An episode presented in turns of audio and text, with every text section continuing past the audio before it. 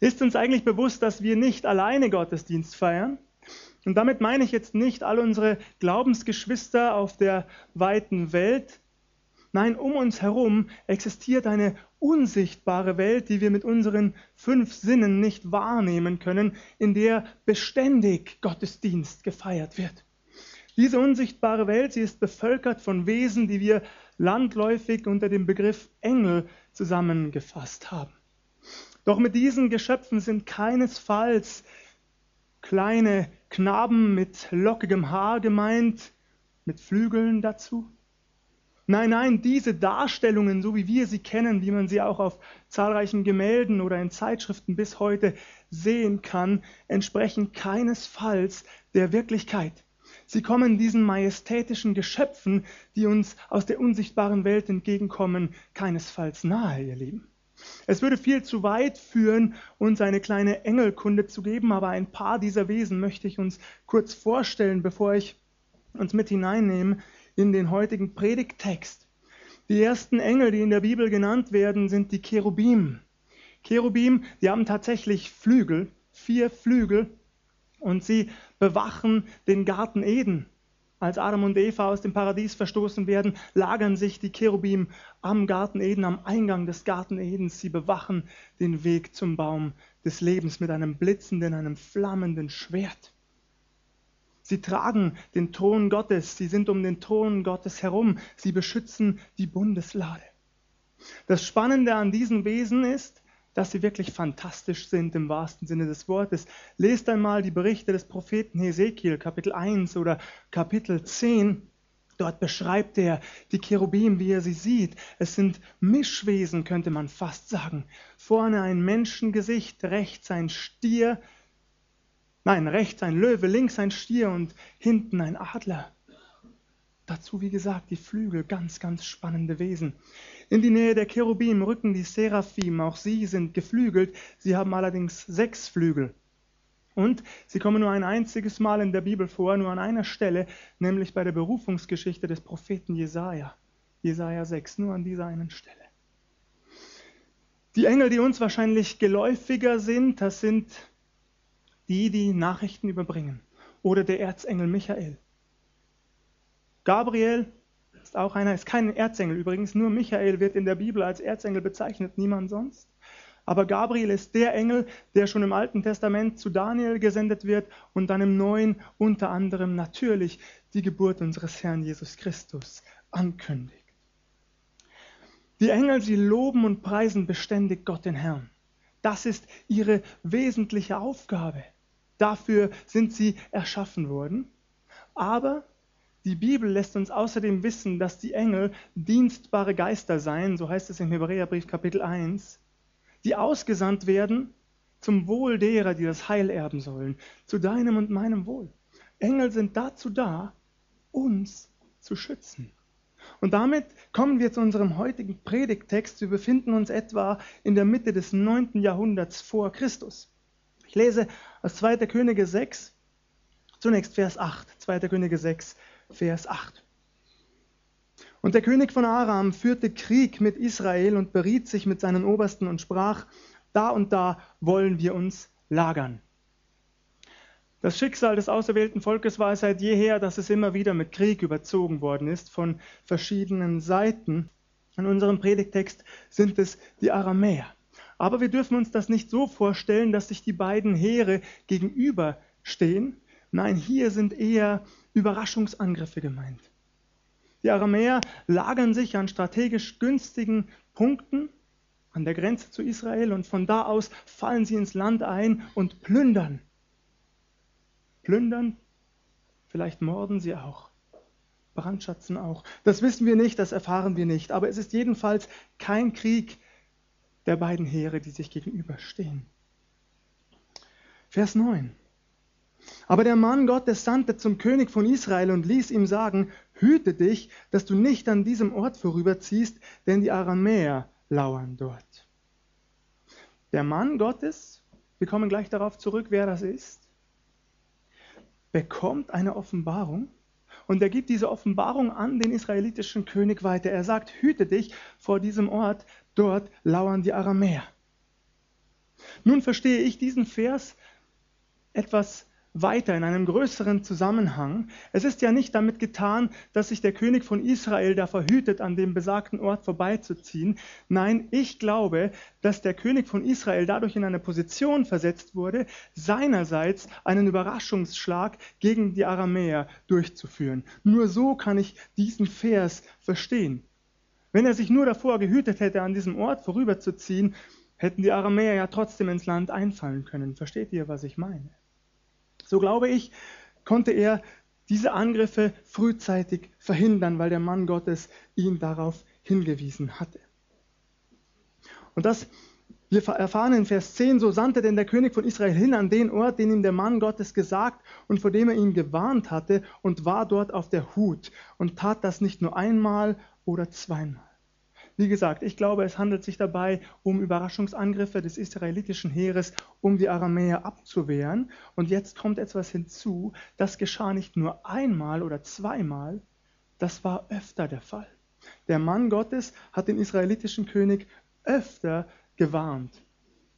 Und die Aramäer konnten öfter zurückgeschlagen und davon abgehalten werden, in Israel einzufallen und zu plündern. Vers 11. Da wurde das Herz des Königs von Aram voller Unmut darüber, und er rief seine Obersten und sprach zu ihnen, Wollt ihr mir denn nicht sagen, wer von den Unsern es mit dem König von Israel hält? Der König von Aram denkt ganz logisch. Allerdings lebt er vollkommen in dieser Welt.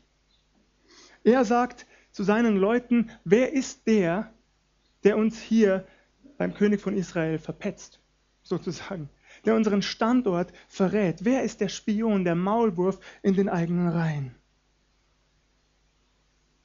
Wer gibt unseren Standort vielleicht sogar, wahrscheinlich sogar für Geld weiter an den israelitischen König? Der König von Aram erlebt ganz in dieser Welt. Er rechnet überhaupt nicht damit, dass es eine Welt um uns herum gibt, die wir nicht sehen können. Hören wir auf Vers 12. Da sprach einer seiner Obersten, nicht doch mein Herr und König, sondern Elisa, der Prophet in Israel, sagt alles dem König von Israel, auch was du in der Kammer redest, wo dein Lager ist. Hier erfahren wir, dass der Mann Gottes Elisa ist. Elisa ist vermutlich nicht ganz so bekannt wie Elia. Elia war der Vorgänger des Elisa. Elisa wird von Elia sozusagen eingesetzt und für sein Amt auch gesegnet und gesalbt. Elia fährt dann in den Himmel auf. Er ist einer der wenigen, dem diese Ehre zuteil wird. Er wird aufgenommen, entrückt, sagen wir dazu. Und Elisa tritt in seine Fußstapfen. Aber auch dieser Mann ist sehr beachtenswert, denn auch er vollbringt große Taten und Wunder im Auftrag und Namen Gottes. Lest dann mal hinein ins zweite Königebuch. Sehr, sehr faszinierend auch das, was Elisa erlebt und getan hat. Noch etwas fand ich spannend an diesem Vers. Einer der Obersten spricht zum König von Aram. Und ich habe mich gefragt, als ich diesen Predigttext vorbereitet habe, hätte ich mich das getraut?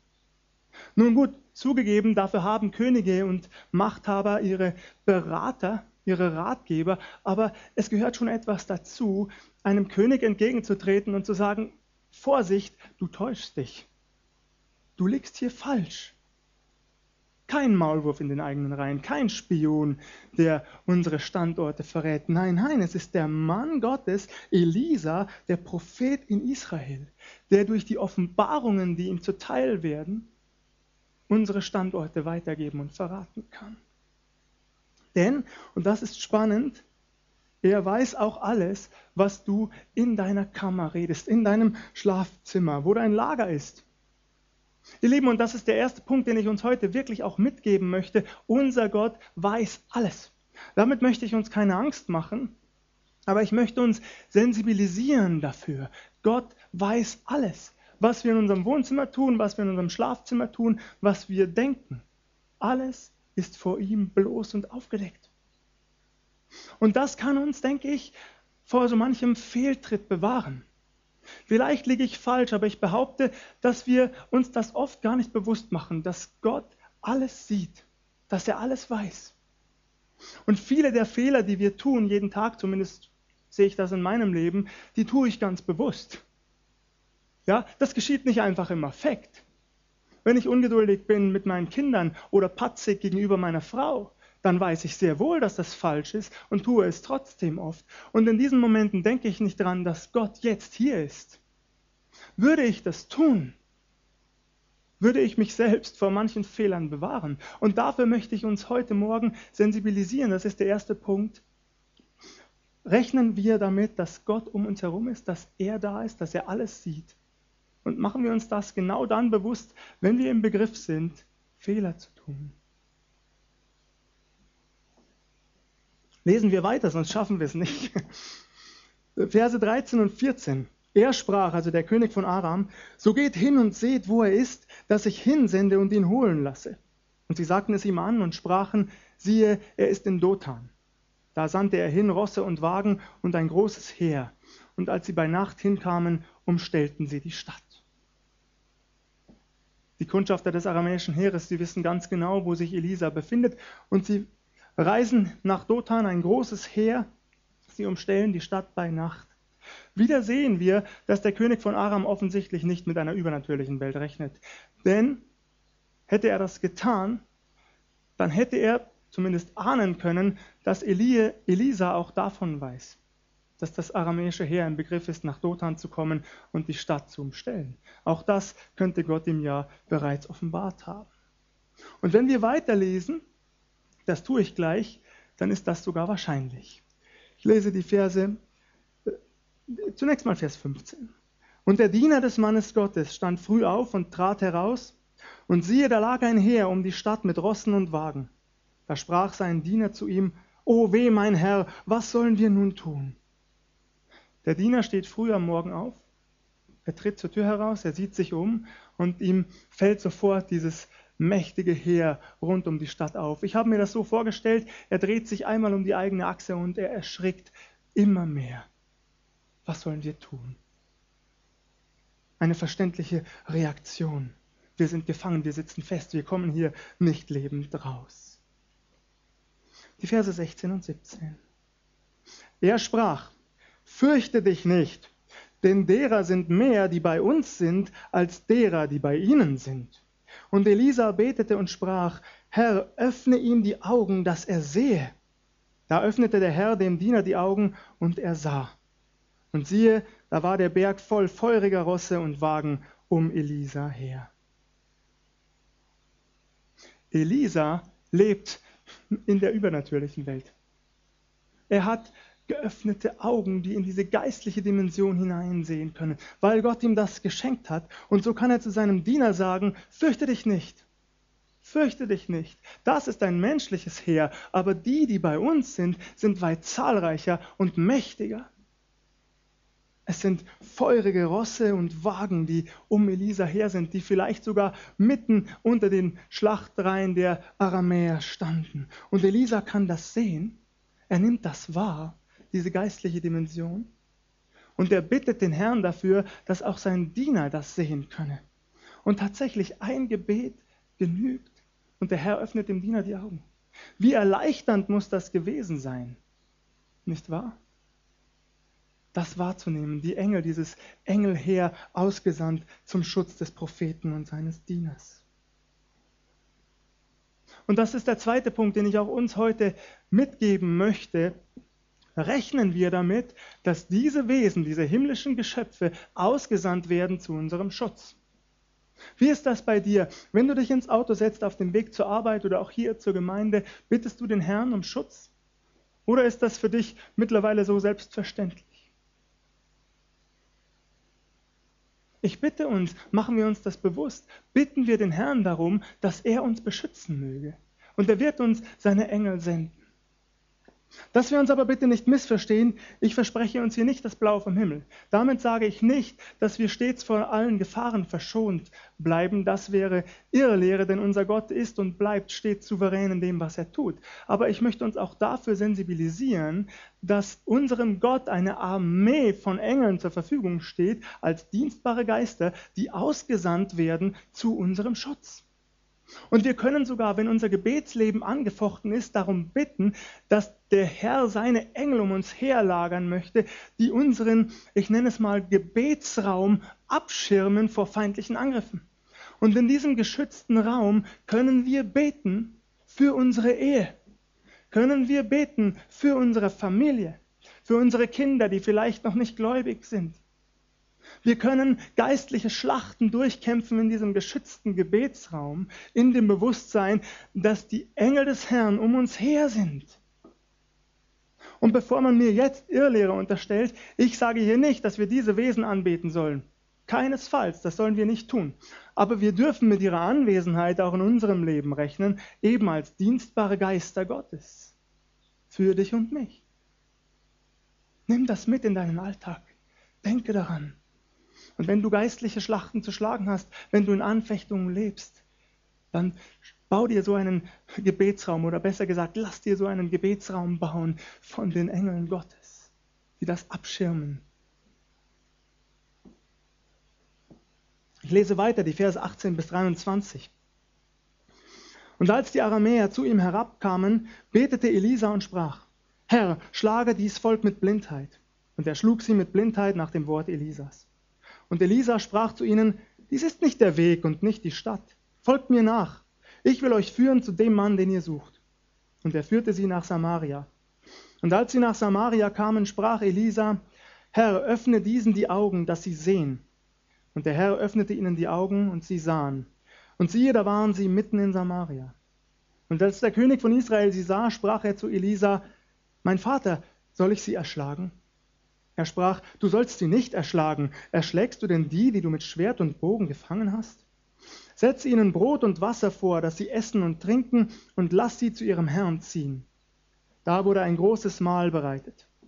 Und als sie gegessen und getrunken hatten, ließ er sie gehen, dass sie zu ihrem Herrn zogen.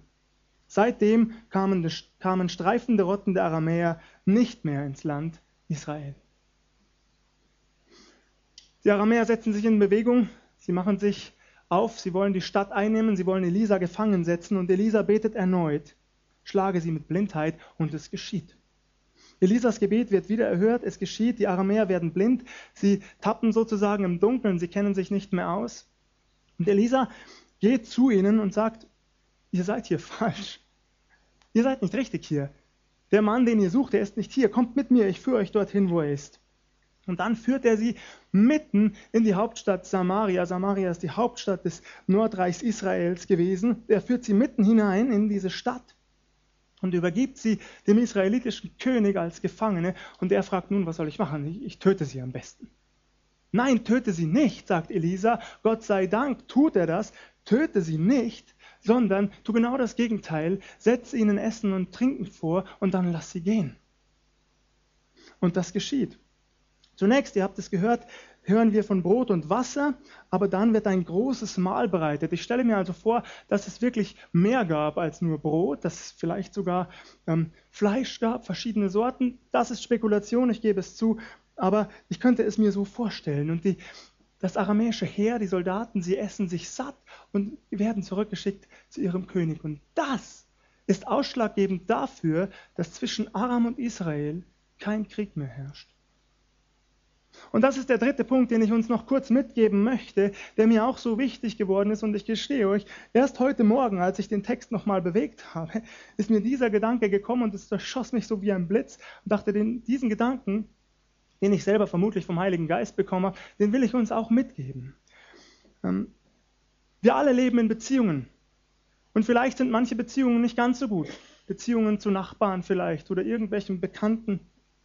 Und dann gebe ich uns mit, heute Morgen tun wir genau das Gegenteil dessen, was diese Menschen von uns erwarten. Und so werden wir feurige Kohlen auf ihr Haupt sammeln, so sagt es die Bibel im Neuen Testament. Und sie werden beschämt werden über unser Verhalten und vieles wird sich ändern. Vielleicht nicht schlagartig, nicht von heute auf morgen, aber Stück für Stück, Schritt für Schritt, Tag für Tag mehr. Hast du einen Nachbarn, über den du dich seit langer Zeit ärgerst? Weil vielleicht sein Laub ständig in deinem Garten landet. Dann überrasch ihn, indem du es nicht wütend zurückwirfst, sondern indem du es selber einsammelst und wegfährst. Könntest du das tun? so sammelst du auf kurz oder lang feurige Kohlen auf sein Haupt.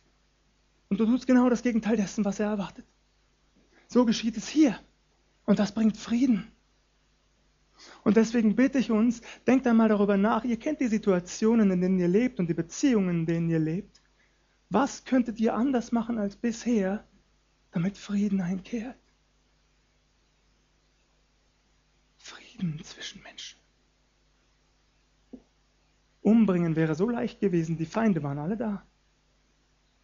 Sie in Strafgefangenenlager zu schicken, wäre ganz leicht gewesen. Jahrelange Knechtschaft. Sammle feurige Kohlen auf das Haupt deines Feindes. Es wird Frieden geben. Eine Geschichte möchte ich euch erzählen, ganz kurz. Ein französischer Evangelist, der im, im sogenannten Dritten Reich von Nazis gefangen war, der wurde einmal ins äh, Lager, ins Haus des Kommandanten gerufen und der Tisch des Kommandanten war reich gedeckt. Mit allem Möglichen. Und der Kommandant befiehlt dem Mann stramm zu stehen und er muss zusehen, wie der Kommandant sich den Magen vollschlägt. Und zu guter Letzt holt er sich noch eine Packung mit Keksen.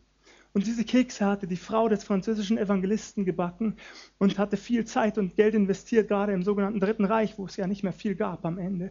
Und er isst lachend den letzten Keks auf, dieser Kommandant. Und der französische Evangelist wollte nicht mal was zum Essen. Er hat nur darum gebeten, als Andenken für seine Frau, an seine Frau einen Keks zu bekommen. Und lachend isst er den letzten auf. Und nach dem Krieg hat dieser Evangelist aus Frankreich den Lagerkommandanten besucht. Und er fährt hin und er klingelt. Und der Lagerkommandant öffnet die Tür und ist vollkommen erschrocken. Und er weicht zurück und sagt, Sie wollen sich rächen an mir. Und der Evangelist sagt, ja, ich will mich rächen an Ihnen. Ich möchte eine Tasse Kaffee bei Ihnen trinken und ich habe den Kuchen dabei. Und jetzt, da essen und trinken wir gemeinsam. Was könnten wir besser machen in unseren Beziehungen? Amen.